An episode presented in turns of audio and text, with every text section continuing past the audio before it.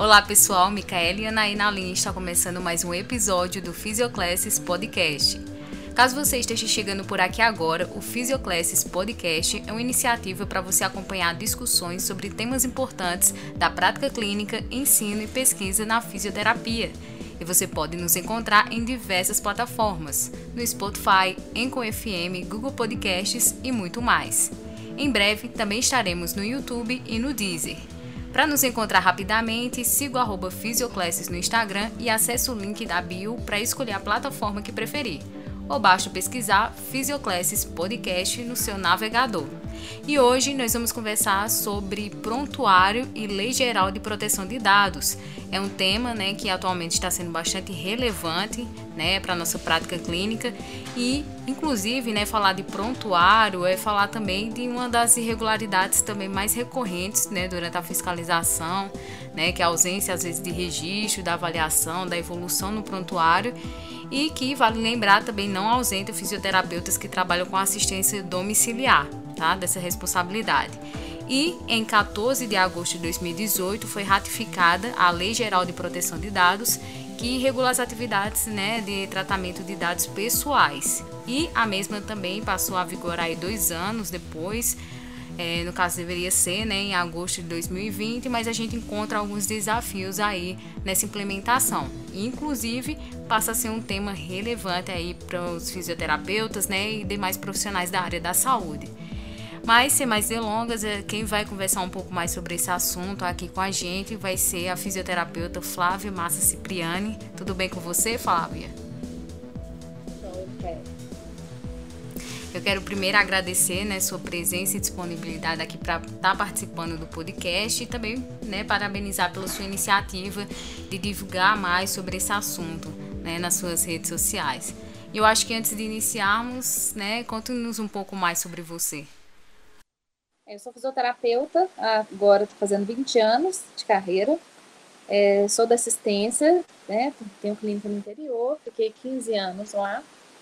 É, atualmente estou aqui em Belo Horizonte e também estou como diretora secretária do CREFIT 4 e faço parte da comissão de procedimentos fisioterapêuticos do COFIT. Então, essa experiência que me dá tanto na visão nacional como regional traz alguns questionamentos que deixam isso, isso é uma inquietude da gente, né? E, de, e da distância que o profissional está desses atos normativos.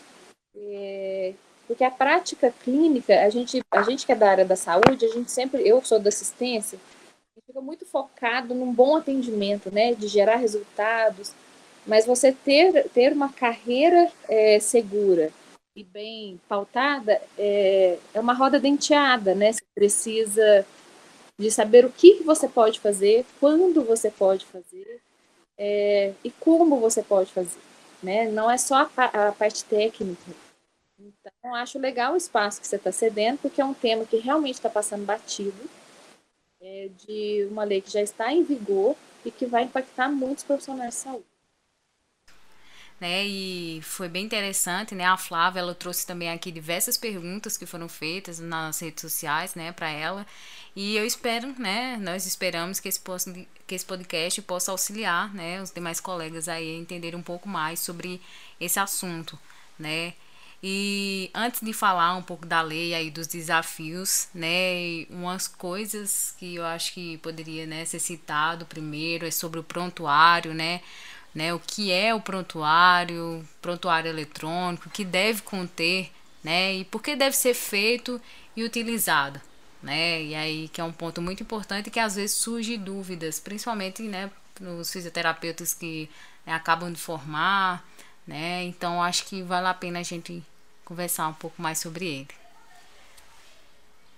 É, o prontuário ele é um documento do paciente, né, Micaela, que é, eu preencho aquilo dentro do que eu tenho necessidade de saber e ter controle do que eu fiz para uma, um, para uma boa evolução ali do tratamento do paciente. É, eu tenho que ter ali todos os dados que vão identificá-lo, né? E tenho que ter todo, tenho que ter toda uma história é, relatada dele, traçar o plano de tratamento e, e ter um prognóstico. É, hoje, aqui em Minas Gerais, eu falo em Minas que é o que eu tenho de dado, né? Eu consigo esses dados. A maior causa de auto de infração hoje nas fiscalizações é a ausência de prontuário.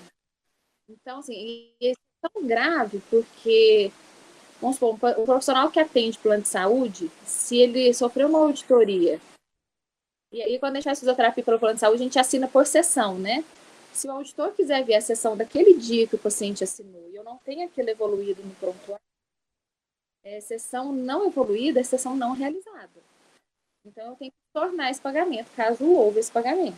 Entendeu? Se esse paciente um dia precisa desse prontuário, que ele precisou entrar com pedido no INSS, alguma coisa nesse sentido, este é o documento que ele tem. De que ele já tinha patologia, de que ele vou fazer o tratamento. Então, assim, a gente faz parte da vida desse paciente.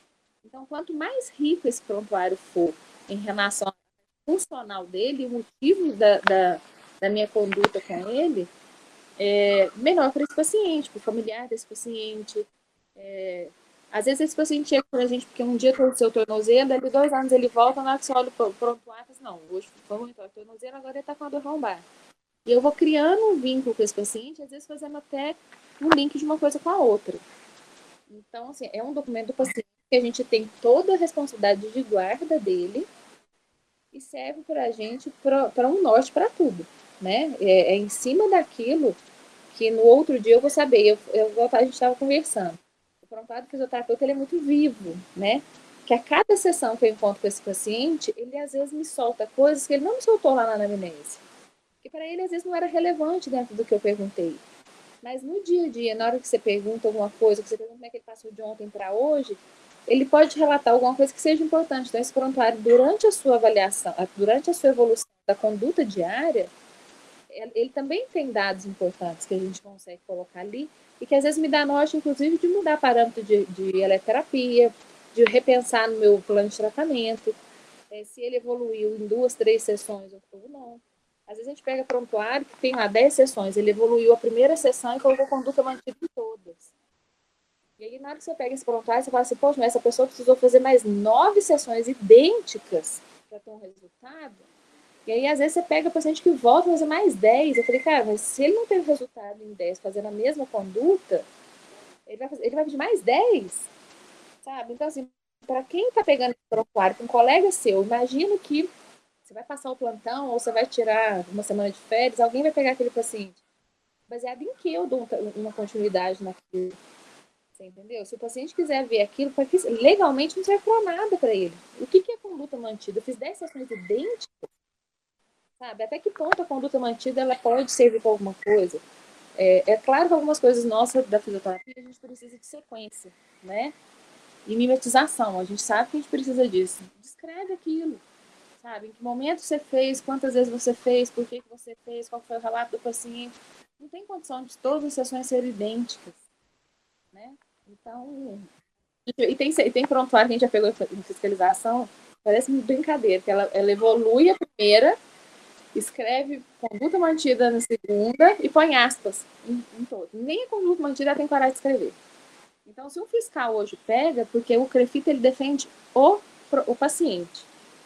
Então, se o, se o fiscal pega, ele vai tomar um auto de infração, porque aquilo não é um prontuário. É um documento que, se um dia a, a família precisar e ele precisar daquilo algum, não serve para nada. Não serve nem para o fisioterapeuta, porque se ele faltar uma semana, às vezes ele viaja, ele interrompe por uma semana. Na hora que voltar na semana, você não vai nem lembrar o que você fez nele. Aí você vai voltar, aí vamos supor que ele parou na sexta sessão. Aí você vai voltar na primeira, não é possível que esse paciente não evoluiu absolutamente nada, que você vai fazer as mesmas coisas da primeira sessão. Entendeu? Então a gente sabe, tecnicamente, não é uma coisa que vai funcionar. É, e aí, cada, cada área de atuação tem suas particularidades, né? Na hora que você pega a ortopedia, a ortopedia é mais dinâmica, é a minha área de atuação. Então, ela é muito mais dinâmica, é diferente de um paciente neuro. Às vezes, o paciente de neuro, é, o fato de você não, é, de você estagnar aquele paciente, não permitir a evolução daquela patologia, já é um grande sucesso. Mas você relata ali como que você fez. Porque a turma da neuro também muda a conduta, né? Para o mesmo objetivo, a fisioterapia tem N arsenais de métodos e técnicas para o mesmo objetivo. Então, eu acho que vai da, do, do, profissional querer, né? Eu acho que é, uma, é, uma, é, é um conjunto de coisas, sabe? É, é o profissional atender correndo, respeitar o parâmetro assistencial, seguramente a maioria das vezes é isso, ele não respeita o parâmetro assistencial, então ele atende dois, três no mesmo horário, realmente ele não vai conseguir preencher esse prontuário. Ele não consegue nem trocar informação com esse paciente durante a sessão, porque ele não acompanha esse paciente. Você entendeu? Então, tem... aí uma coisa vai puxar na outra, de um, de um prontuário mal feito. E o fiscal, na hora que chega, ele sabe puxar todo o fiozinho desse novelo. então, assim, na hora que ele chega e pede prontuário, dependendo do prontuário, ele já sabe para onde que ele desce, porque sempre o buraco é mais embaixo. Aham. E uma das dúvidas que surgiu é como é feita né, essa fiscalização com relação ao atendimento domiciliar. Que muitas vezes, né, o, acaba que você tem aí um, talvez um, não é que fica mais desleixado o profissional, mas ela acaba talvez negligenciando mais porque não vai ter. Quando você pega empresas maiores, Micaela, a gente consegue em logo pegar a empresa. Não há como, a gente não consegue fiscalizar dentro do domicílio. Tá? casa não tem um registro no Crefito, é, envolve muito mais coisas. Então, legalmente, a gente não vai entrar dentro da casa do paciente, nem se houver denúncia, a não ser que a família chame. Então, assim, a gente já teve denúncia no Crefito, fisioterapeuta maltratando o paciente. A família denunciou, e aí a gente esteve dentro da casa a chamado da família. Mas é, quando você faz o atendimento, o domiciliar ele é mais, ele tem um limbo legal ali difícil da gente fiscalizar o home care nem tanto, porque empresas de home care são maiores e o, prontuário de home care ele é partilhado. Então, às vezes, a própria empresa denuncia, entendeu? O que, que vem da, da denúncia de home care? Evolução em prontuário e não realização do procedimento, que a família está olhando, né? E, ou que fez e não evoluiu, é sempre aquela coisa. A equipe de enfermagem geralmente cobre direto do fisioterapeuta, porque eles acaba convivendo ali com o fisioterapeuta e tem mais liberdade. A gente está precisando que é, o pulmão dele seja melhor, a gente precisa que faça mais mudanças de decúbito. Então, o, a empresas de home care é mais fácil da gente acompanhar. O atendimento domiciliar é uma questão da família. Né? E como o prontuário é do paciente, fica dentro da casa dele, então fica a critério da família fazer algum questionamento. A gente já teve questionamento.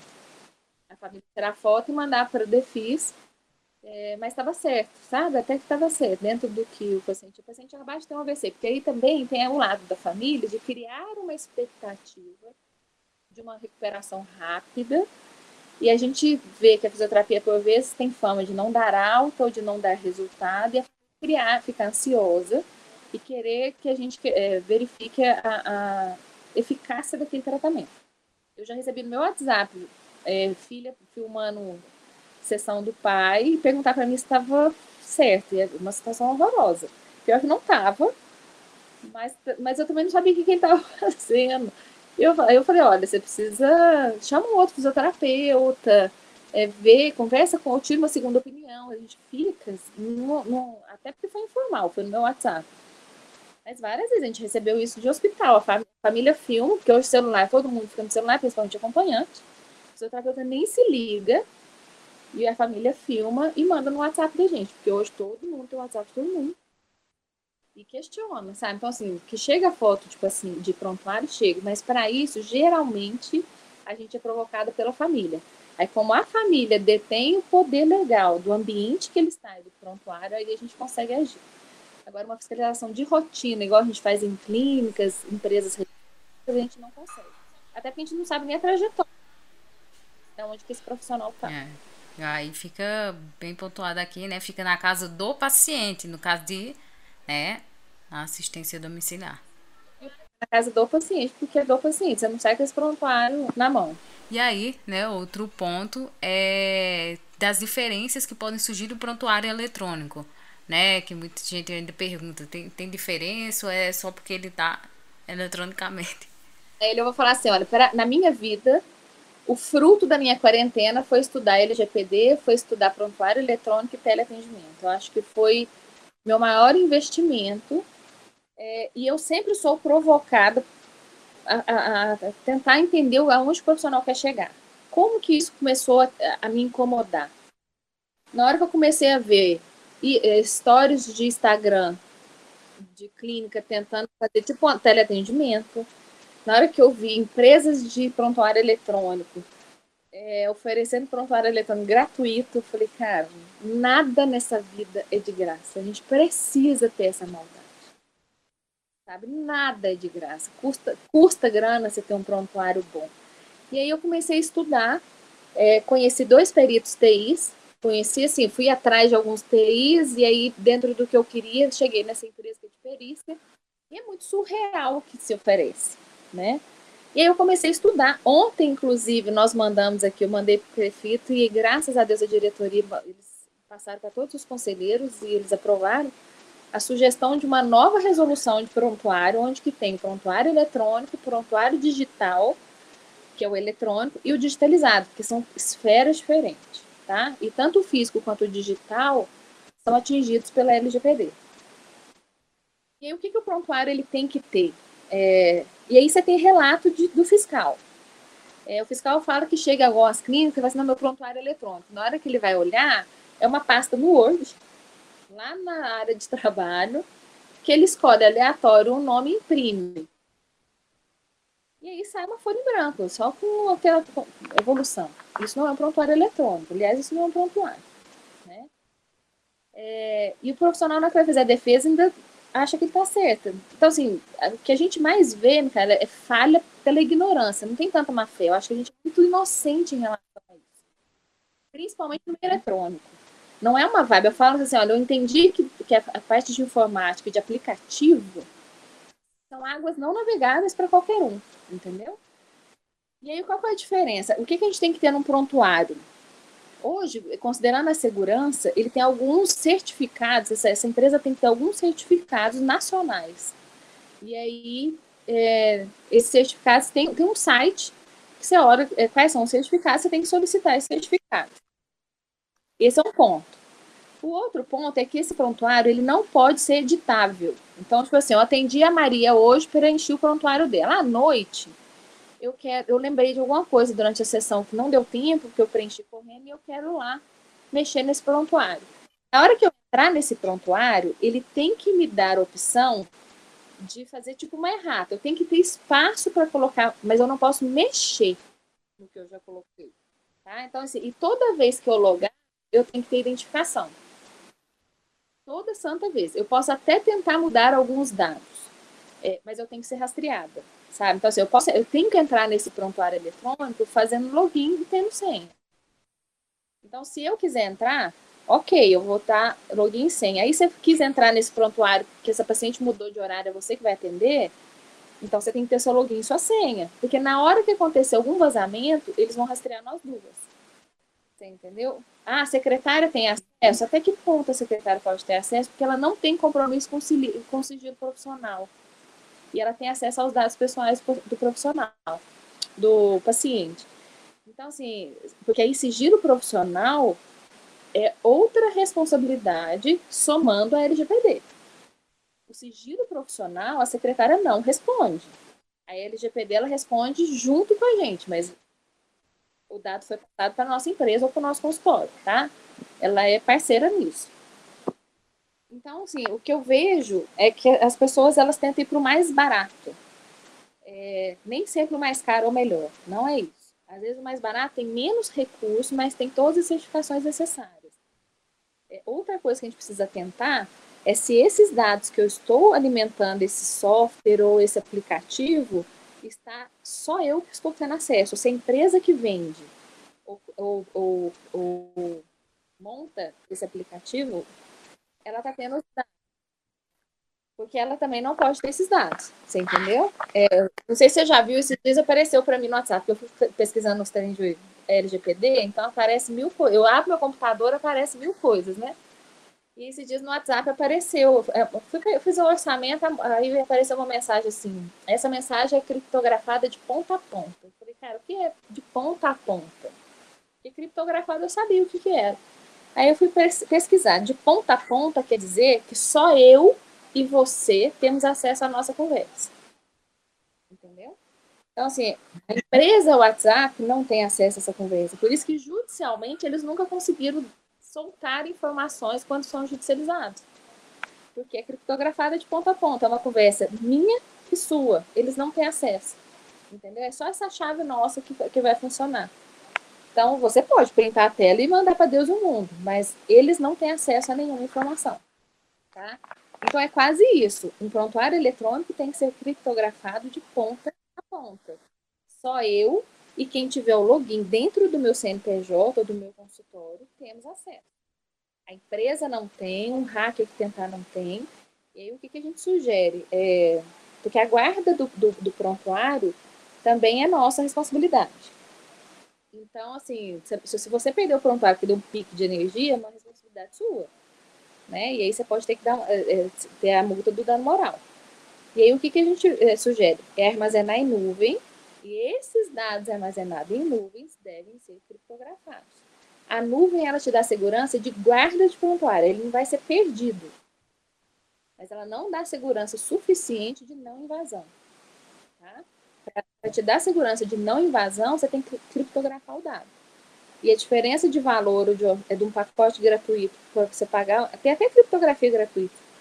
É só saber usar, sabe?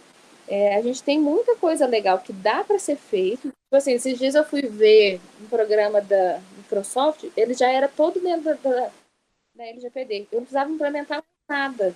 Porque grandes empresas já estão antenadas nisso há muito tempo. Nós estamos sabendo disso agora, entendeu? Então, é, essa, é ter para quem correr, sabe? Olha, será que eu tenho um TI que pode me orientar? Será que a própria empresa pode me dar algumas informações? Eu preciso ler a minha responsabilidade dentro do que eu quero implementar. E aí é outra coisa. É, quando eu gero dado é, é, digital, é o nosso prontuário eletrônico. Mas se eu tenho, se eu coloquei agora, resolvi colocar agora um prontuário digital lá na minha clínica mas tudo que eu fiz há 10 anos atrás é tudo físico. Como é que eu faço? Eu posso ter a opção de manter físico e daqui para frente ser o digital, ou eu posso querer digitalizar tudo, entendeu? Para eu digitalizar tudo hoje diante da LGPD, eu preciso do consentimento do paciente, tá? E mesmo esse prontuário físico estando digitalizado, o tempo de guarda dele ainda é de 20 anos.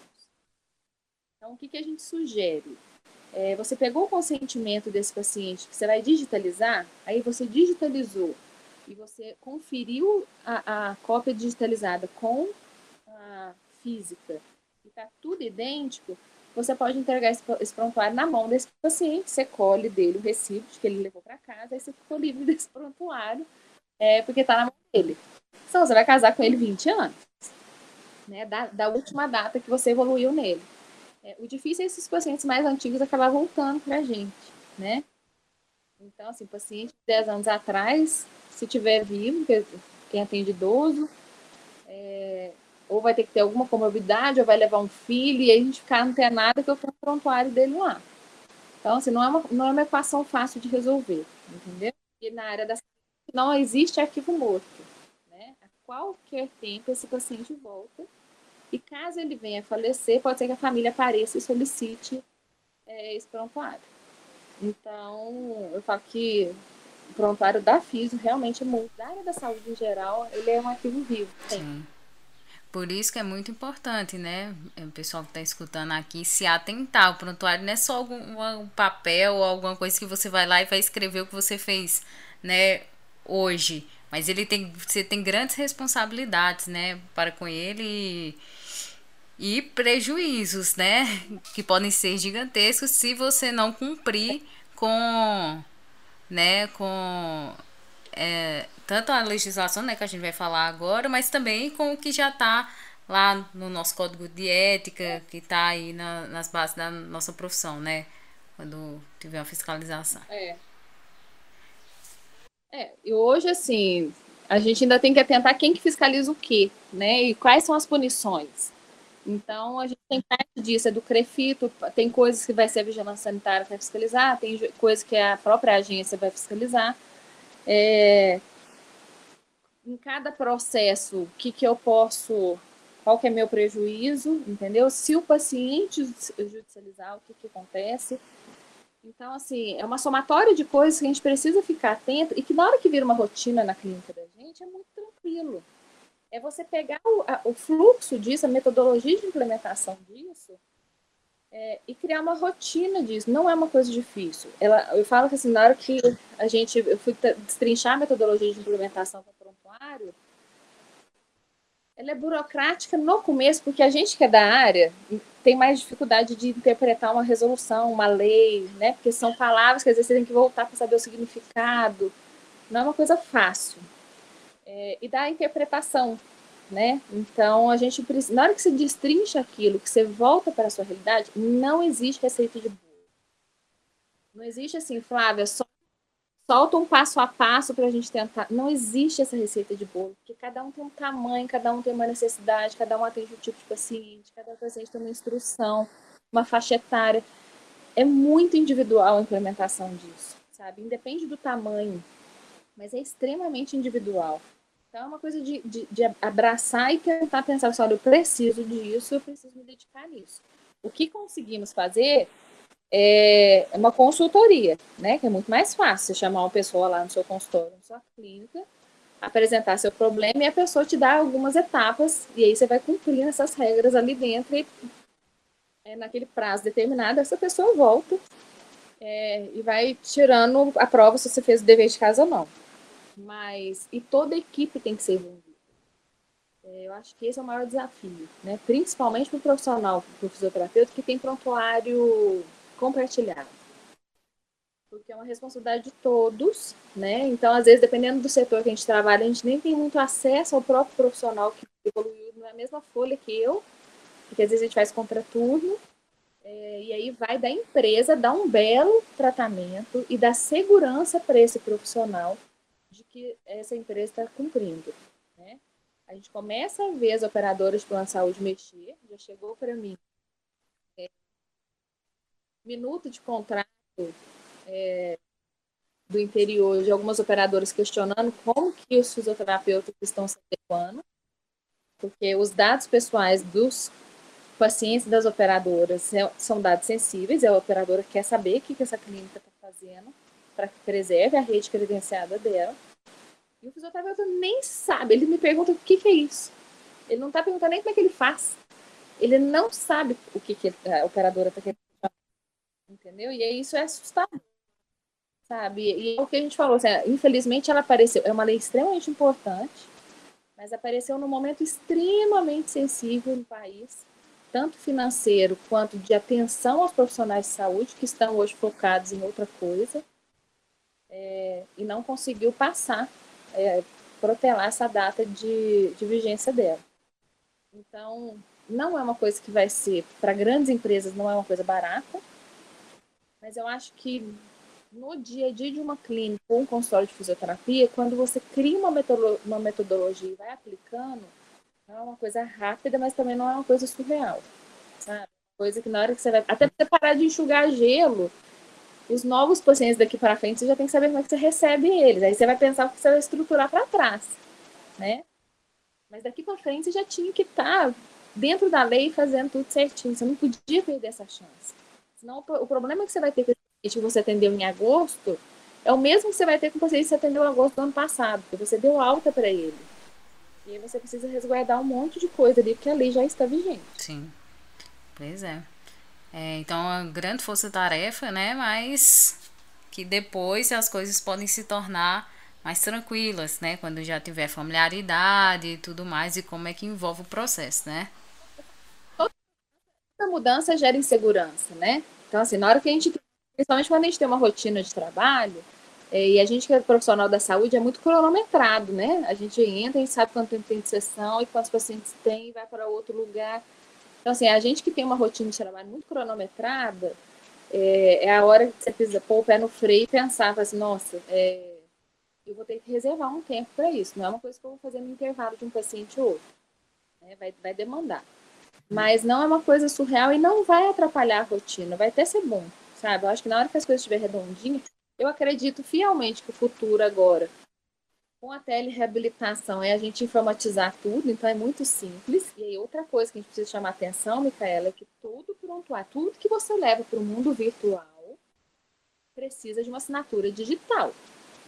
Né? Então, assim, eu não corro um trem no, no, no, no prontuário eletrônico ou qualquer, no relatório sem ter uma assinatura, né? Porque no mundo físico, o COFIT, inclusive, prevê que todo documento, toda evolução, é, toda avaliação do fisioterapeuta deve ser carimbada e assinada. E aí a gente tem que fazer uma analogia com o mundo virtual. Então, existem certificações digitais que na hora que você tem, não é uma coisa surreal de cara, é uma coisa extremamente fácil de fazer. Eu fiz a minha até para fazer um teste.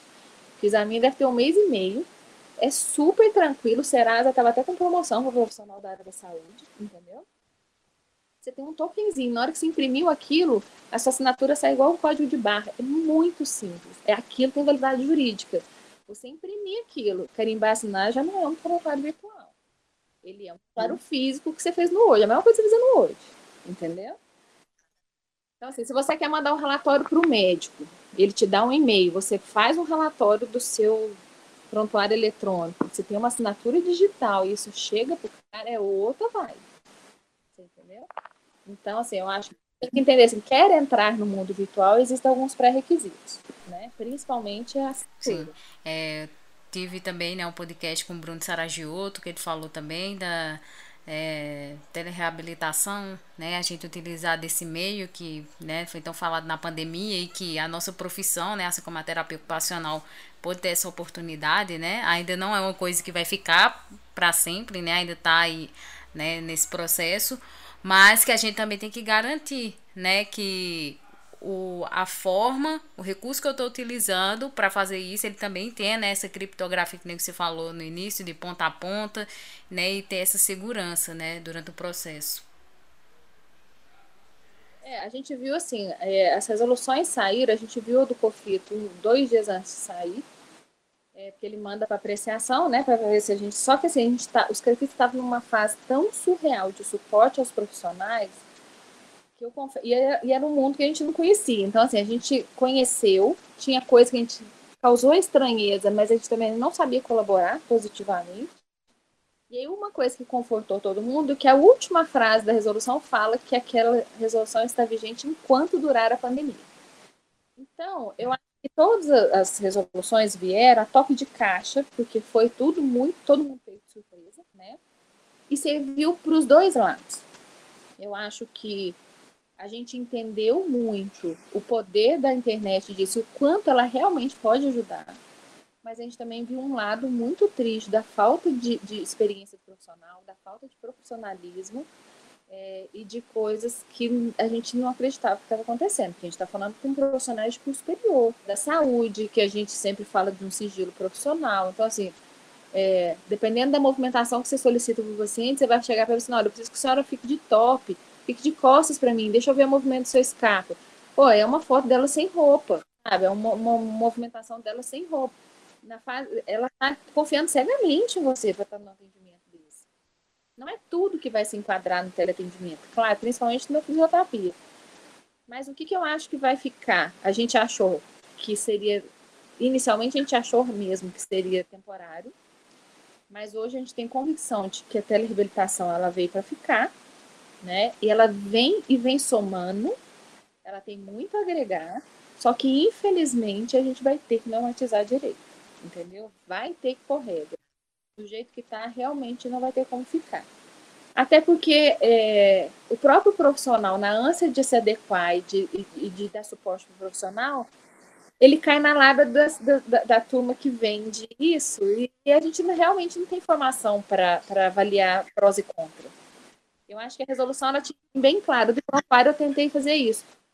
Quais são as diferenças das assinaturas? Quais as diferenças do software? Você tem um norte mínimo, sabe? Se você quiser fazer muito além disso, ok. Mas um mínimo de segurança para o profissional e para o paciente. Eu acho que não é nossa expertise, né? Enquanto formação. É uma área nova para todo mundo, mas que se a gente tem ciência de que é de grande responsabilidade, eu acho que prontuário digital, a telereabilitação veio para ficar e todo mundo vai uhum. remodelar as, as resoluções. Sim. A gente poderia ficar horas também discutindo sobre esse assunto, inclusive, né? São ainda muitos desafios, eu fico pensando, né? Porque dependendo da região que você está, você tem um crefito diferente. Né? A gente tem né, o COFITO, a, o código né, de ética, como é feito o processo é o mesmo para todos, mas cada um vai ter seu registro.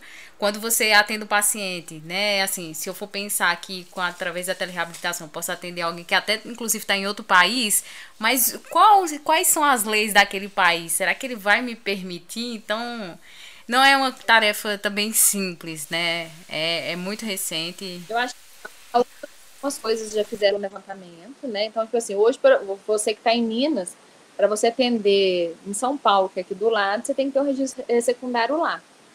É, então, esses levantamentos já chegaram para a gente, já está no jurídico, né? Então, assim, eu acho que muita coisa vai ser remodelada. Outra coisa que eu acho que enriqueceu demais foi em relação ao EAD. Eu acho que as pessoas entenderam o que é aula síncrona e assíncrona, né? Eu acho que entenderam a diferença, entenderam o que, que era proposto antes e o que, que funcionou nessa pandemia. É, eu acho que aí você cria um movimento de críticos. Eu acho que a fisioterapia precisa muito de cabeças críticas, de não cair em qualquer coisa, de não comprar qualquer coisa. Eu falo sempre para meus alunos: vocês vão fazer um curso no final de semana, vocês não avaliam nem quem é o público-alvo. Você entendeu? Você, nunca, você não olha o currículo, cara. Você quer só pôr aquilo. E assim, eu que tive clínica, dependendo de onde você fez, eu desconsidero, porque eu conheço. Entendeu? Então não é só encher linguiça, é o famoso encher linguiça. Então, acho que a fisioterapia carece muito de cabeças críticas em todos os sentidos, na parte política, na parte técnica, sabe? É, metodológica, eu acho que a gente precisa é, amadurecer muita coisa é, e profissionalizar muita coisa. E aí eu acho que isso fecha um pouco de portas para oportunistas.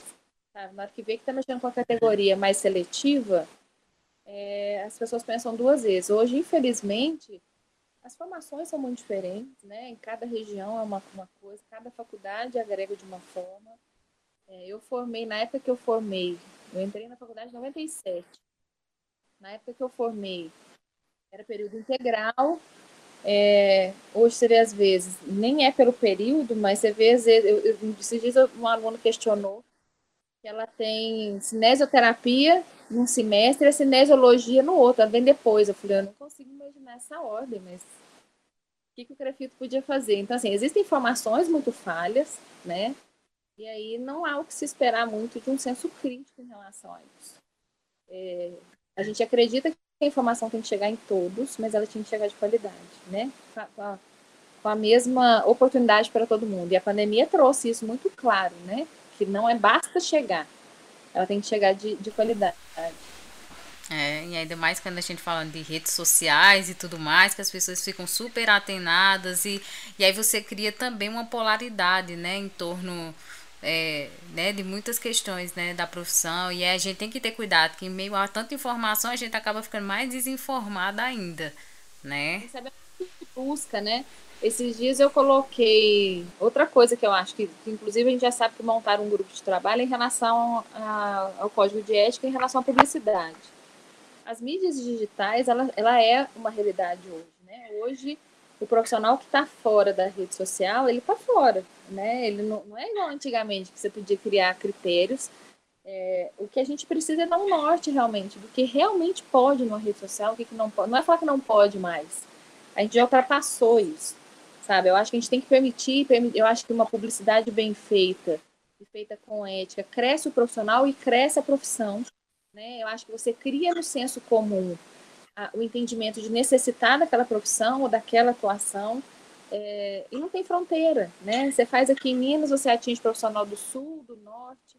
É, a gente precisa é, agora, internamente, está tendo um rebuliço, porque muita coisa vem de novidade aí que a gente vai ter que modernizar né?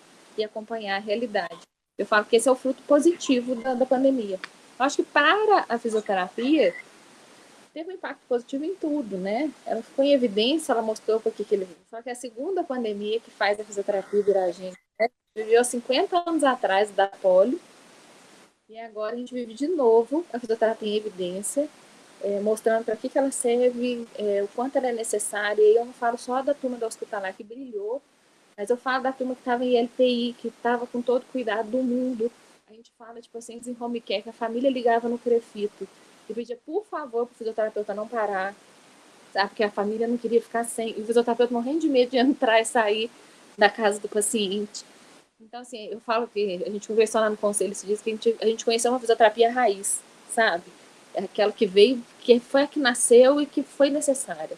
E que o decreto não fechou porta, inclusive abriu e exigiu que formasse equipes mínimas. Então, é a gente saber aonde a pandemia colocou a gente de novo e a gente se manter nesse lugar de destaque, que isso é um mérito nosso, né? É no dia a uhum. dia que a gente mora. Por isso que a gente continua né, nessa luta de valorizar tanto essa profissão, né? Que é, inclusive, valorizar né, a nós mesmos enquanto, né, do, do que a gente se propôs fazer, né? Enfim. Então tem bem uma, né, uma pintura maior, tem um, né, uma questão bem maior por trás. É, e, e aí passando, né, por, por tudo isso, a gente já pontuou, né, algumas coisas, mas eu acho que para ficar, né, mais claro aí pro pessoal, é, o que seria então essa LGPD, né, essa Lei Geral de Proteção de Dados, especificamente? A Lei Geral, é, a Lei Geral dessa, de Proteção de Dados, ela entrou em vigor agora em setembro, tá? Mas ela está para ser fiscalizada e, caso necessite ser punida, a partir de 2021 ela vai atingir toda profissão ou qualquer pessoa que tiver acesso, que coletar esses dados pessoais, tá? E tiver a guarda disso. Então, na área da saúde em específico, ela atinge todos os profissionais, seja na rede pública ou privada. É, o prontuário ele é de guarda do paciente.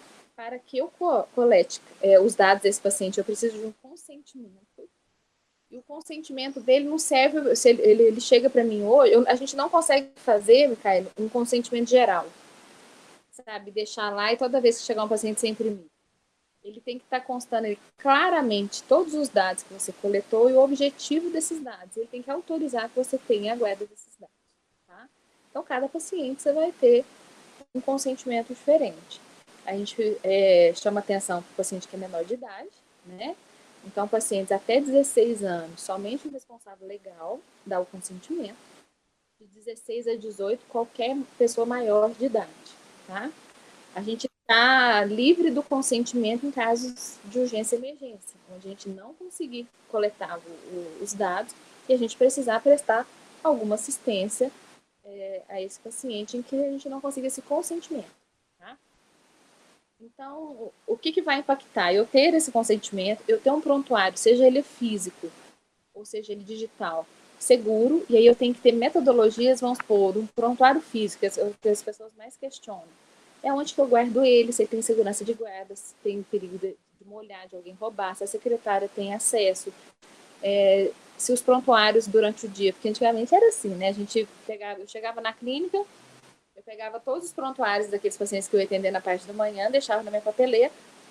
Então, cada um que eu ia atendendo, eu ia passando aquela folha para trás. E aquilo eu deixava da mesa da secretária, na minha mesa da sala, na hora que eu ia tomar café. Esses dados não podem ficar mais soltos. Eu tenho que ter um protocolo de, de retirada dele do, do, do, do, do arquivo, é, o uso dele e a volta dele, o retorno dele. Quem que tem é, esse acesso e como que ele é armazenado. Então, é toda uma metodologia que eu preciso desenvolver dentro da minha realidade ali, em que eu preservo e garanto que esses dados não são corrompidos, tá? mesmo ele sendo físico.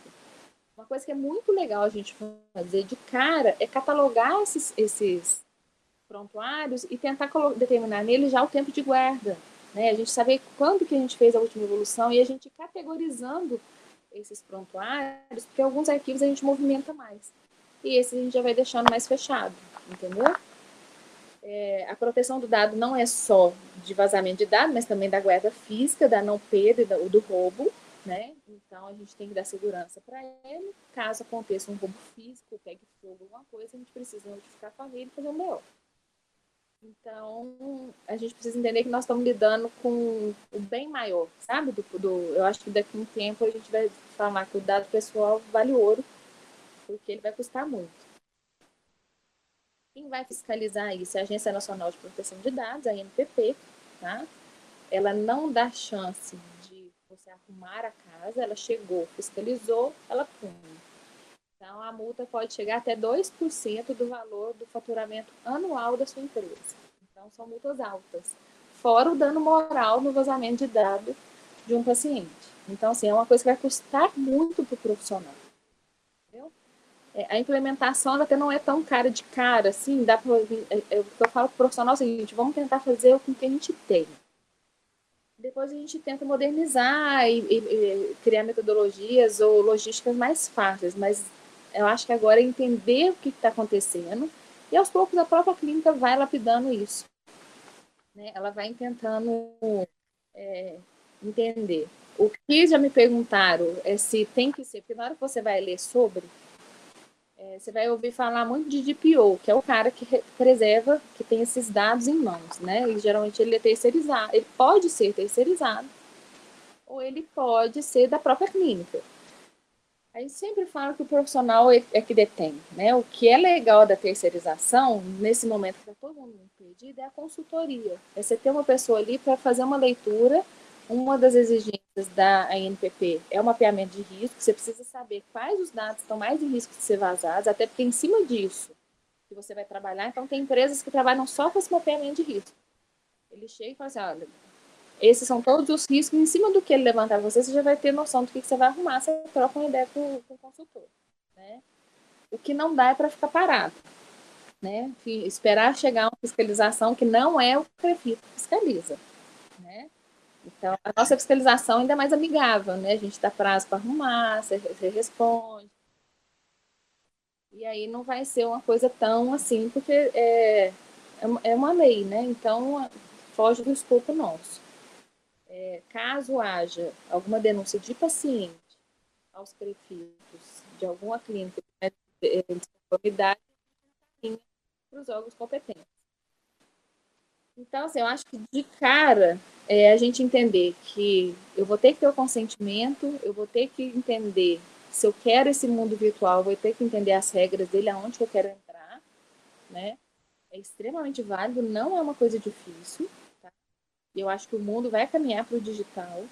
A gente pensar se compensa a gente escanear tudo e digitalizar tudo. Hoje tem scanners, o próprio scanner é pequenininho, ele já tem o certificado digital. Então, na hora que você vai escaneando, ele já vai validando aquilo. É, de repente, compensa, né? Esse dias um médico me ligou para perguntar, ele tem 28 anos de medicina, todo prontuário dele é físico. Eu fiquei até com preguiça de ir lá conhecer a, a clínica dele. Mas mas eu achei muito legal. Ele tá antenado, você vê, um médico mais velho. Então, assim, eu acho que a fisioterapia ainda tá bem para trás. A medicina já entrou em contato. Essas perguntas que eu te mandei vêm muito de médico, nutricionista me pergunta muito. É, porque eu acho que a turma já entendeu o que está tendo que fazer, já tem gente se mexendo. E o fisioterapeuta ainda não, não, se antenou, sabe? Eu acho que o canal desse é extremamente importante, até porque ele atinge o estudante, o recém-formado e, e, os profissionais, então são nichos diferentes né, de uma mesma categoria. Então vale muito a pena é, a gente tentar correr atrás disso, não é um bicho de sete hum. cabeças. E aí, né, é, quais seriam então essas diretrizes, né, da LGPD? Então, o que a gente tem que pensar é o seguinte, é, é da onde que a gente começa, né? Qual é o ponto de partida? O ponto de partida é a gente entender dentro do consultório da gente quem coleta esses dados, que é o que a lei fala de tratamento de dados. Quando a gente vai falar sobre a LGPD, toda hora ele fala da responsabilidade sobre o tratamento de dados. Tratamento de dados, eles falam que é todos os dados que são movimentados dentro da sua clínica. É na coleta dele, na, na na hora que você coleta, na hora que você vai editar, na hora que você vai preencher, tudo que você fizer com esse dado, eles são considerados tratamento de dados. E aí, é, você mapeou esse, esse, essa entrada desse dado? Esses dias eu fui marcar um exame, essa semana que eu fui fazer exame, no telefone a moça já falou assim, qual que é o seu nome? Eu falei, seu endereço, seu telefone, seu CPF. Eu falei, cara, essa menina não tem noção de LGPD. Você entendeu? Você vê que as pessoas não estão entendendo. Eu fui numa grande empresa de imagem aqui de Belo Horizonte. E na hora que eu sentei na frente dela, que você tem que fazer tudo de novo, sabe? Daí tava eu, e eu ainda fiquei prestando atenção, porque o vestido do lado só tinha um acrílico separando a gente. As mesmas informações e a gente escuta tudo. Então, assim, as pessoas vão ter que se mexer muito. É, então, da onde que chega esse dado, tela? Você pede para sua secretária coletar? Essa anamnese, ela já chega, porque às vezes a gente faz isso no, no consultório. Quando eu pegava esse, essa papeleta com, e entrava com o paciente, esse cabeçalho do meu prontuário, a Luana, que era minha secretária, fazia. Então, era o nome, endereço, telefone, profissão. Isso é um dado sensível. Você entendeu? É, aí, geralmente, ela colocava, vamos supor, é plano de saúde, o número da carteirinha e outra coisa. É, quem tem é, plano de, quem atende plano de saúde hoje tem acesso à biometria. Então já é um outro dado sensível e é uma outra forma de, de preservar, preservar isso. Na hora que você mapeou da onde que vem esses dados, você vai conseguir mais ou menos enxergar da onde pode vazar esse dado. Né? Como que esse dado pode vazar? É, quem está tendo informação? Então, tipo assim, eu atendi um paciente, os outros fisioterapeutas da clínica têm acesso? Sim, pode ter acesso mas vamos, a gente vai precisar é, monitorar esse acesso.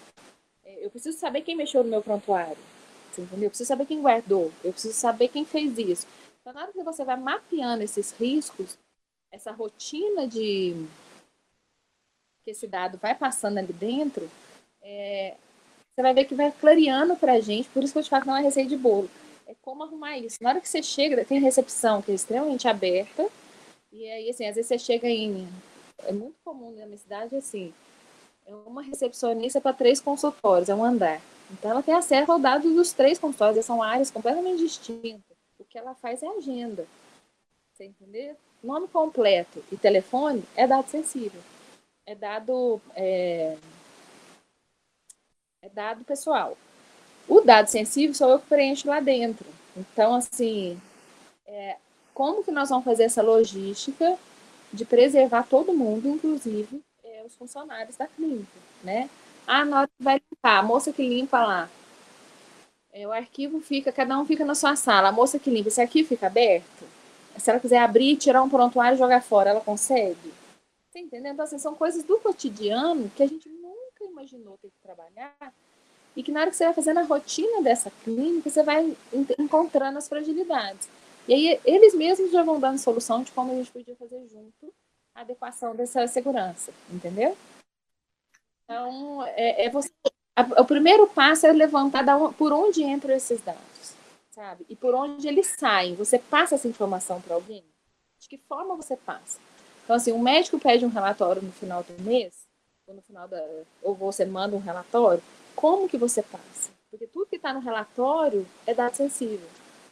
Então, assim, como é que você, você entrega na mão do seu secretário, ela vai lá e entrega na mão da secretária dele? Como é que funciona isso? Você entendeu? Então, na hora que você vai mapeando essa troca de informação entre as profissões de saúde, como que esse, esse, esses dados chegam, como eles são coletados, como eles são armazenados, isso vai clareando todas as dificuldades. Na hora que você senta na clínica, que eles começam a falar, eles mesmos já falam já estão entendendo de onde que pode estar o erro, entendeu? Então, assim, não é, é uma coisa morosa, mas ela não é difícil. E na hora que você cria um fluxograma ali, ela, eu falo que é das coisas menos complicadas de implementar. Né? E é, eu acredito que a médio prazo, é, empresas grandes só vão querer fazer contrato com prestação de serviço que tiver de acordo com a lei, porque a empresa grande responde. Né? Então, hoje, é, vamos supor, eu tenho uma grande clínica, eu tenho plano, atendo para o plano de saúde, eles vão me dar um prazo. De repente, eles podem, eu posso não conseguir um contrato ou negociar esse contrato, porque, porque eles não vão responder por mim, entendeu? Então, isso eu acho que vai acontecer com empresas de home care. E à medida que isso, que o paciente fosse empoderando do, desse dado dele, a gente resolve muitos problemas domiciliares. Porque aí o, o paciente vai entender e a família vai entender o poder que eles têm em cima de um prontuário, né? Então, acho que é isso. Acho que, em resumo, é isso. É entender que ela está vigente, que nós estamos nesse bolo, né? Não é só nós. É, é todas as categorias.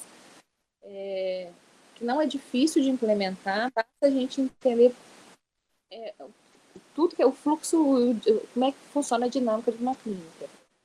Se coloca sempre no lugar do paciente. Falo assim, a gente fala muito da jornada do paciente, e é exatamente isso. É desde como ele te achou, é de como ele saiu da sua clínica. Então, assim, se coloca no lugar dele, como é que ele te viu, que tipo de publicação que você fez, se você tem a parte online, se você vai dar esse suporte online. É, se a plataforma que você está usando resguarda isso. Imagina se eu for fazer um atendimento que depois, sem o momento da minha fisioterapia, eu vou conseguir ter um monitoramento online, porque o paciente também acostumou com isso, né? E aí eu pego uma clínica que me dá toda a segurança e eu pego outra que não tocou no assunto. Entendeu? E na hora que o paciente começar a entender que esses dados podem vazar, ele mesmo vai acabar exigindo, né? E aí eu acho que até essas empresas que são mais é, menos profissionais, eu acho que ou elas vão adequar ou elas vão sumir, né? Que elas não vão conseguir fazer grandes vendas. Por isso a minha estranheza do prontuário gratuito. A não ser que tenha suporte, porque tem grandes empresas que já têm o prontuário eletrônico e que fez a telemedicina, a telereabilitação, e elas já têm um suporte grande, que já tinham antes, e aí, em contrapartida aos colegas na, na pandemia, é, ofertaram isso, entendeu? Mas tem todo um suporte atrás, e que foi um momento. Dali a pouco, ou você continua pagando, ou você vai voltar para o físico, né? Mas vale a gente crítico em relação a isso, que nada cai no colo Exatamente, né? E aí é, é. Inclusive, né, o que falam muito, né, das redes sociais, que você, parece que você tá, tá de graça, mas você tá cedendo muitos dados e que valem muito, né? A gente tem que ter esse cuidado. Esses dias eu tava vendo, é, esses dias eu tava vendo uma, uma matéria, eu achei super interessante, porque foi uma fase não sei se você viu que começou a aparecer um monte de, de gente que estava envelhecida. Aí primeiro apareceu no aplicativo, apareceu muito isso no Instagram. É a pessoa da, atual e ela envelhecida, depois ela em outro sexo. É, esses aplicativos é, são russos. Então, assim, na hora que você clica, eu, eu fui tentar, até para conhecer. Na hora que você clica e fala assim, você quer usar todos os seus dados de Facebook? Fala, cara, a última vez que eu mexi no meu Facebook, eu nem lembro o que eu preenchi lá. E a partir do momento que eu libero meus dados, aquilo tudo vai para a Rússia. Você entendeu? Da onde, inclusive, começou a história da LGPD, que foi por causa da eleição do Trump. Então, assim, as pessoas não têm noção de onde que vem, né? É, e aí, assim, a gente, sem querer, é uma brincadeira, né? E tá todo mundo sempre 100% online na pandemia. O que aconteceu desses aplicativos, o pessoal brincando, e vai cedendo dado. Eles conseguem, inclusive, chegar no seu IP. Você entendeu? Então, assim, é, a gente não tem noção mesmo do dado que a gente alimenta. Hoje, esses, você entra hoje nos sites, não sei se você já viu. Aí vai assim, olha, damos cookies, e aí você tem que aceitar. O cookie é o seu perfil, né? Tipo assim, é dentro do que você procurar, eu vou traçar o seu perfil e eu vou usar isso a meu favor. Aí você autoriza ou não. Tem site que se você não autorizar, você não consegue ter muito acesso. Aí te vence pelo cansaço, você vai lá e aceita. E aí esses é que eu não aceito mesmo. Vou lá procurar outro site. E tem uns que você tem como analisar se você quer, quer aceitar ou não. Né? As pessoas não têm curiosidade de jogar o que é cookies na, no Google, você entendeu? E aí vai lá e autoriza. E aí você, às vezes você está autorizando coisa que tem acesso à sua máquina, né? E aí você perde mais dados que pensa. Tem a Lei Carolina Dickman, né, que foi a invasão da, das fotos dela. Então, é, essa história ela é mais profunda, sabe? A motivação disso ela é bem palpável. É, o mundo digital ele precisava ser é, normatizado, né? Agora a gente já tem a fake news, o crime da fake news. Aí agora a gente tem a LGPD. E aí, assim, se a gente não sabe usar, a regra vem. Né? Enquanto não está ninguém, é, é se permitido tudo. A partir do momento que começa a ser usado contra alguém, é, a regra acaba obedecendo, e aí obedece quem tem juízo. E aí vale lembrar que mesmo sendo uma legislação brasileira, ela é extraterritorial, né? Inclusive, assim, é, a LGPD na Europa ela já está vigente, né? Então, assim, quando você for ver nuvem, porque nuvem é uma coisa extremamente abstrata, né? E aí a gente precisa saber onde que esses dados são armazenados. Porque se essa nuvem não ficar no Brasil, aí você está é, você tem que prestar atenção na, na, na legislação do país onde essa nuvem está, porque você responde por ele, entendeu? Então, são coisas extremamente difíceis do profissional da saúde se tentar. Por isso que consultoria, nesse sentido, é muito bem-vinda. Que aí analisa tudo. Geralmente, essas empresas nacionais acabam, é, já estão adequadas, sabe? As grandes empresas estão adequadas. O problema é o submundo que chega as coisas para vocês sem a gente saber. Ah, porque essa nuvem desse programa aqui de 12 meses, não sei quanto a capacidade dela é gratuita, ou é 30 reais no mês, uma coisa assim. E aí acaba pescando por isso, entendeu? Agora, quando você pega hoje grandes empresas que sempre tiveram, inclusive gratuitas, elas são mais seguras, elas estão mais antenadas. Muito antes da, da, LGPD estar em conformidade, que que elas atendem mundialmente, né? Então, em alguns lugares, a legislação já está vigente. Devo terceirizar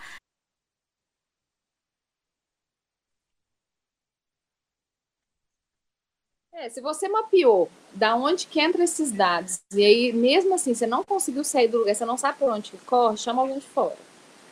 Mas se você trabalha em equipe, põe a equipe toda para trabalhar junto, sabe? Olha, tenta puxar todos os dados. Ah, porque às vezes é direct de Instagram. Põe lá, direct Instagram.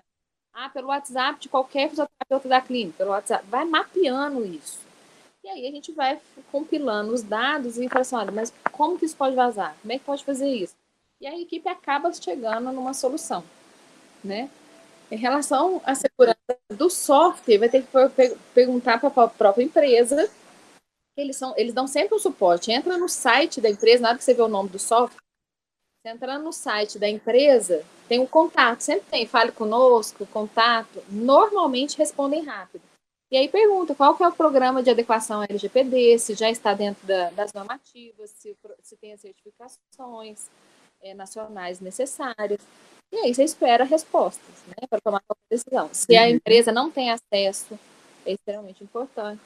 Então, acho que são coisas práticas que quando você trabalha em equipe, ou assim, ah, eu sou consultório, mas eu estou na cidade, eu tenho duas amigas que têm consultório. Senta junto, sabe? Mapeia junto, tenta entender, dá uma lida na lei.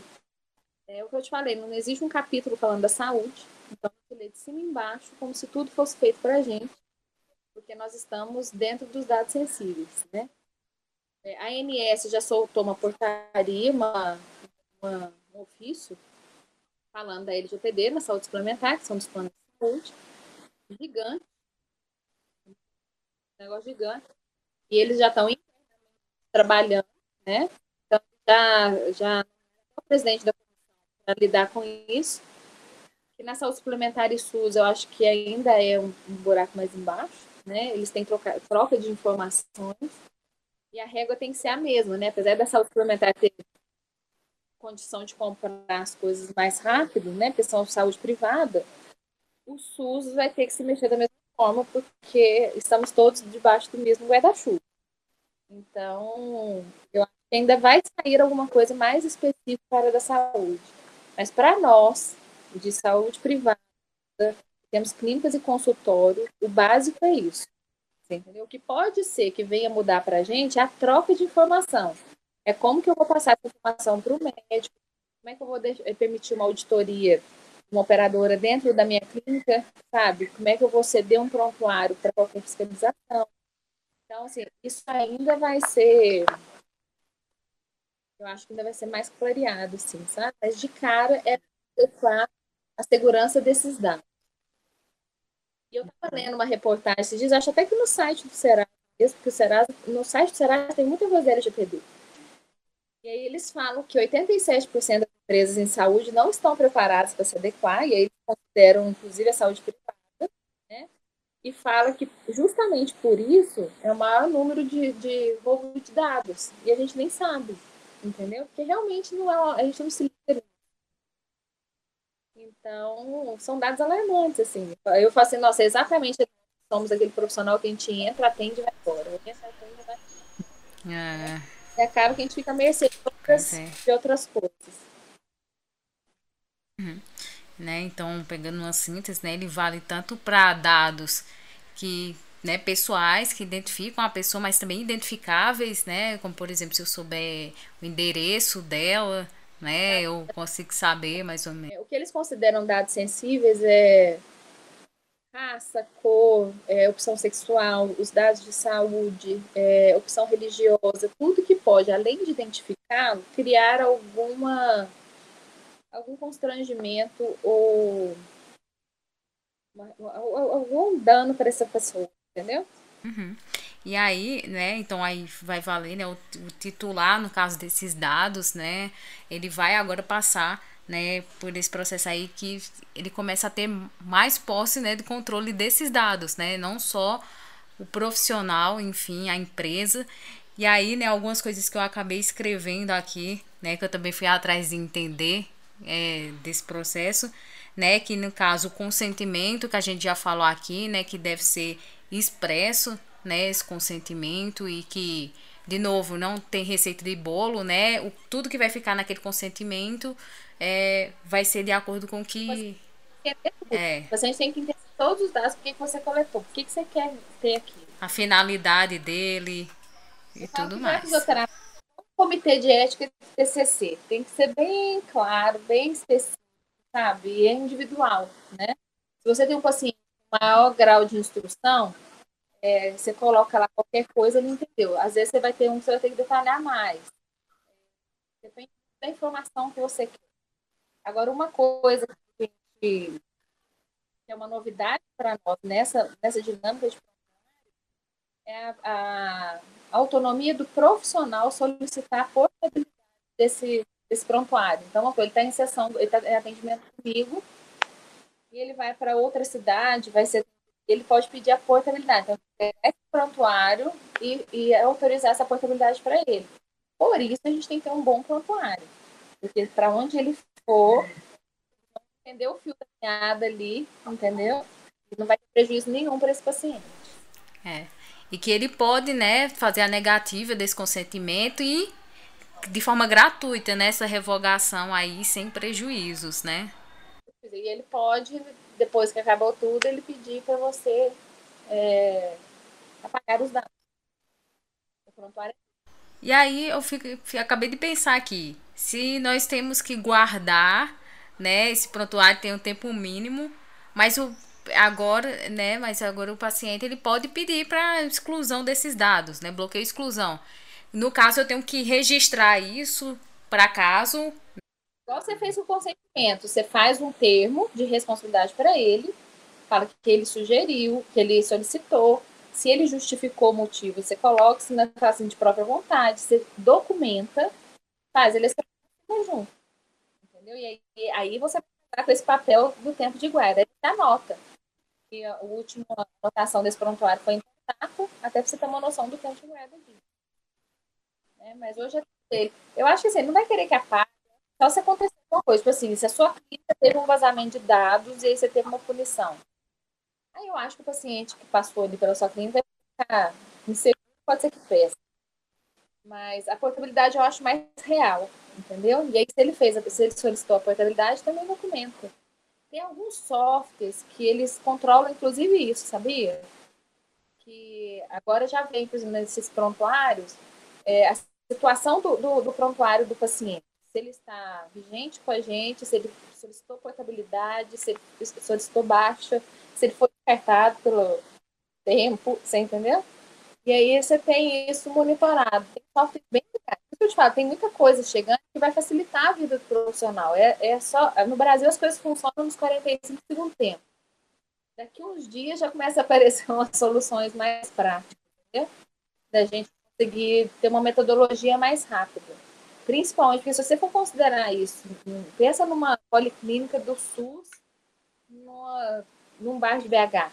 Você entendeu? Então, assim, se, se esse controle for manual, é, não é uma coisa fácil. É? Não é que você pensa num consultório onde sou só eu, ok, é um controle meu. Mas é, existem serviços gigantes, né? Você tem a área hospitalar, você tem ambulatório, às vezes, atendimento ambulatorial no hospital, você tem clínica escola. Então, assim, é um volume de paciente completamente diferente. Então, se a gente não tiver a ajuda de, da, da inteligência artificial, da, da informática, não é uma coisa muito fácil de executar. Né? Não é a não ser que você tenha uma equipe por conta disso, que fica mais caro do que você investir em tecnologia. Então, hoje tem coisa, tem muita coisa que vai vir agora e, e o brasileiro não é muito inteligente, né? Na hora que ele entender a necessidade, ele cria a oportunidade.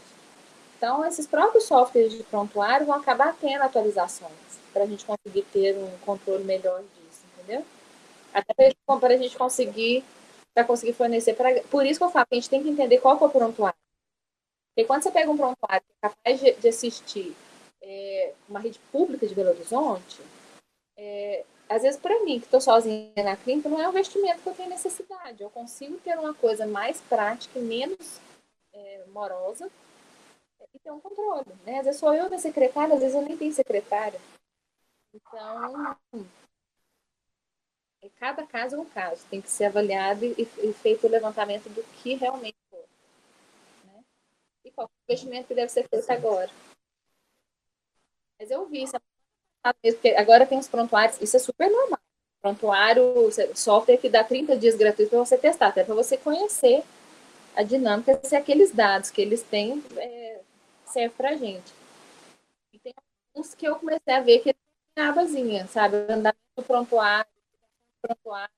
Aí às vezes tem até setinha que você clica, aí tá lá, é, portabilidade, é, consentimento, e aí tem relatório de consentimento, tem uns que tem um relatório de consentimento.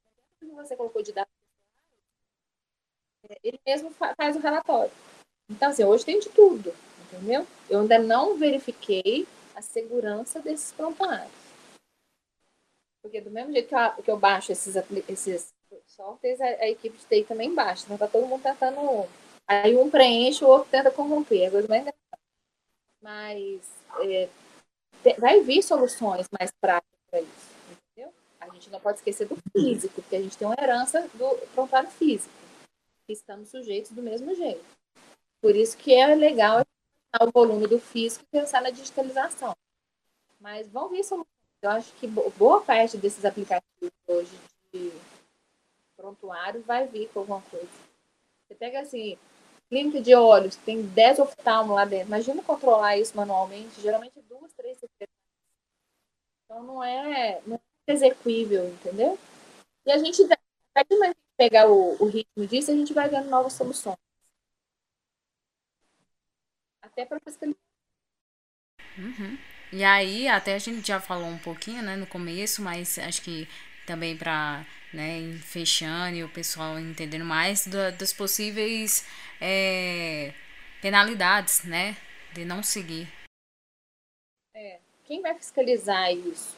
É, não me pergunta qual vai ser a periodicidade, como que se fiscalizar, se é em bloco, se é virtual, não sei como vai ser mas é a Agência Nacional de Proteção de Dados, a NPP, que foi homologada há pouco tempo pelo, pelo governo.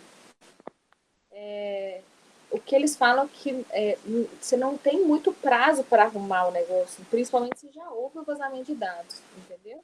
Então, se houve vazamento de dados, você vai ter a penalidade, que pode chegar a 2% do faturamento anual da empresa, mais o dano moral do paciente, né? Então, varia do que eles encontrarem. E aí, às vezes, a gente fica pensando, ah, mas eu sou peixe muito pequeno para uma fiscalização, mas eu não sei se é por amostragem, entendeu? A gente não sabe qual a metodologia de fiscalização, nem como isso vai acontecer. Que eu posso afirmar é que grandes empresas já estão se mexendo. Eu não sei se você viu agora, é, o Facebook, esses tempos atrás, pediu para você atualizar dados e dar o consentimento. Entendeu? Então, assim, as grandes empresas já começaram a se mexer. A operadora já começou a mandar minuta. É, o WhatsApp já, já falou que tem dado criptografado de ponta a ponta. É, Instagram e Facebook, a mesma coisa, você autorizou o Facebook, você autorizou o Instagram. Então, internamente, a gente vê que isso vem acontecendo, sabe? O que eu acho, os setores que eu visito, eu acho que a área da saúde ainda está muito perdida. Até porque eu fui fazer exame ontem, o negócio aconteceu ontem, entendeu? Já tem 15 dias que a lei está vigente. Mas é, é, é, atendente. E aí eu perguntei alguma coisa para atendente, ela falou que não é de Belo Horizonte, ainda deve ser um caos Então vai ser um caos. entendeu? Até porque esses telemarketing, eu acho que acaba, porque eles vão ter acesso aos dados. E caso ela me ligue eu peça para excluir meu dado, é para ela não me ligar mais. Né? Então, então, eu acho que assim, a gente tem muito que aprender junto de todo mundo. É, a gente lê bastante em relação a isso. Eu acho que é aprender com os grandes. Eu acho que é a hora que às vezes a gente faz confusão. Se a gente precisa de um DPO, se a gente tem que terceirizar o responsável pelos dados, pode ser interno. Ele é extremamente simples. Se você entrar no site da, do Serasa, você vai ver que a explicação é muito simples. É você entender o mecanismo ali e proteger o dado do seu paciente. Eu falo que é igual Hoje, na hora que você for preencher a anamnese, é igual quando você está fazendo prova que ninguém pode colar. Ninguém pode saber o que você está escrevendo.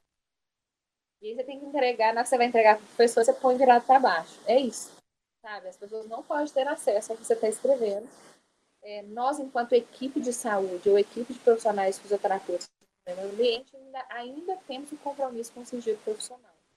Então, ali o paciente está seguro, ele precisa sentir que ele está seguro, que ele pode abrir todos os dados deles para a gente, que nós vamos ser guardiões desses dados.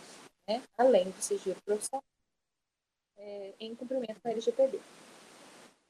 E, né, então, acho que né, a gente conseguiu né, trazer aqui de maneira bem resumida, porque não dá para, que nem eu sempre falo nos podcasts, é mais é, tentar trazer alguns esclarecimentos, nortear né, o pessoal sobre o assunto. Curiosidade, exatamente, é causar a curiosidade ter a busca, né? Porque às vezes a gente não busca, quem sabe que tem. Então, eu acho que assim, hoje pode jogar na internet o que é LGBT na saúde, ler a lei, sabe? Eu acho é uma lei fácil de ler. É, tentar fazer analogia, vai pensar no seu dia a dia de trabalho. Eu acho que o nosso papel hoje aqui é colocar uma pulguinha é. atrás da orelha, né? Despertar. As pessoas correrem atrás, porque nós atrás, exatamente. Eu queria te parabenizar pela iniciativa, não só pelo tema, porque é um tema que não atrai tanto, né? Mas pela iniciativa do programa mesmo, pelo objetivo, eu acho que enriquece todas as partes. E fiquei honrada com o convite. Eu que agradeço, né, primeiramente, que sua presença e disponibilidade. É, certamente eu acho que vai ser enriquecedor, né, abordar esse tema e que o pessoal, né, consiga saber. Inclusive até fazendo perguntas, né, com os colegas que acabaram de formar e tudo mais, que às vezes né, a gente na graduação são abordados, né, tantas outras coisas, a gente sabe que ainda existem tantas lacunas, né, e que a gente tem que sempre buscar além da graduação, né, o que vai determinar também, né, nós sermos bons profissionais é o que a gente procura além delas. Se for só esperar dentro da sala de aula, né, o tempo em si não, não vai permitir. A gente tem que estar sempre mantendo atualizado. E a gente vê que não é apenas atualizado no cunho da profissão de técnicas, nem nada disso. Questões de legislação, enfim, trabalhistas e assim por diante. É, às vezes eu vejo assim, a gente fez o plantão Covid do COFI, do CREFIT, e era um plantão 24 horas. E era cada pergunta, tipo assim, que às vezes a gente mandava parágrafo de resolução, sabe? E a pessoa sofrendo com aquela falta de informação. A gente respondeu tudo. Mas eu acho que a gente também tinha que pensar uma, uma forma, a gente até levou isso para a comunicação do prefeito, é, um abismo menor entre essa comunicação de uma parte legislativa, sabe, de atos normativos de uma profissão, um profissional, sabe, que o código de ética ser a Bíblia dele. É, às vezes a gente sabe do código de ética da medicina e não sabe o nosso, né? Assim, não, mas na medicina pode. Falo, não, nós também podemos.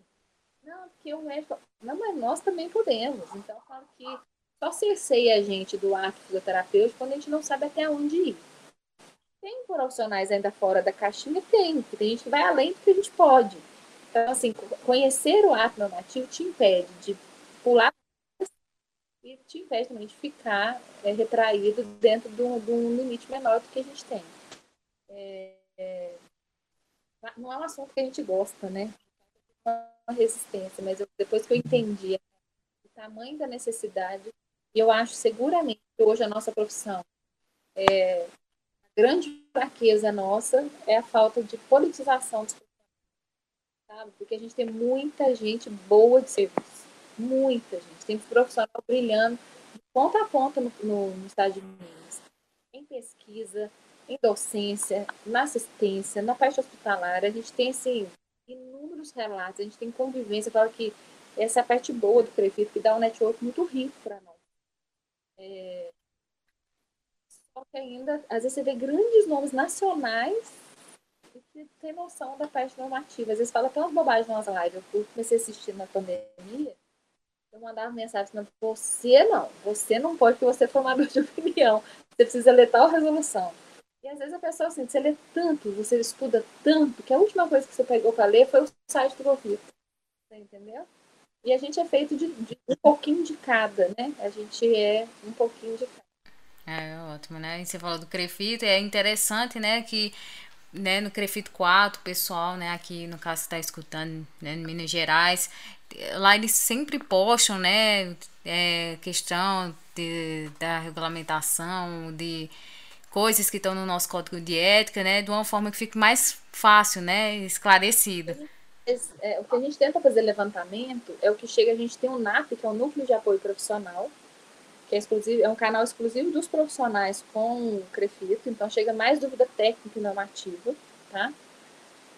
A gente tem a fiscalização e a gente tem os processos éticos já instaurados. Então a gente faz um compilado disso e a gente enxerga claramente que boa parte que chega de processo ético e que vira processo, porque para virar processo, ele não arrumou a casa lá para trás, porque o processo demora quase um ano para ser instaurado desde a fiscalização.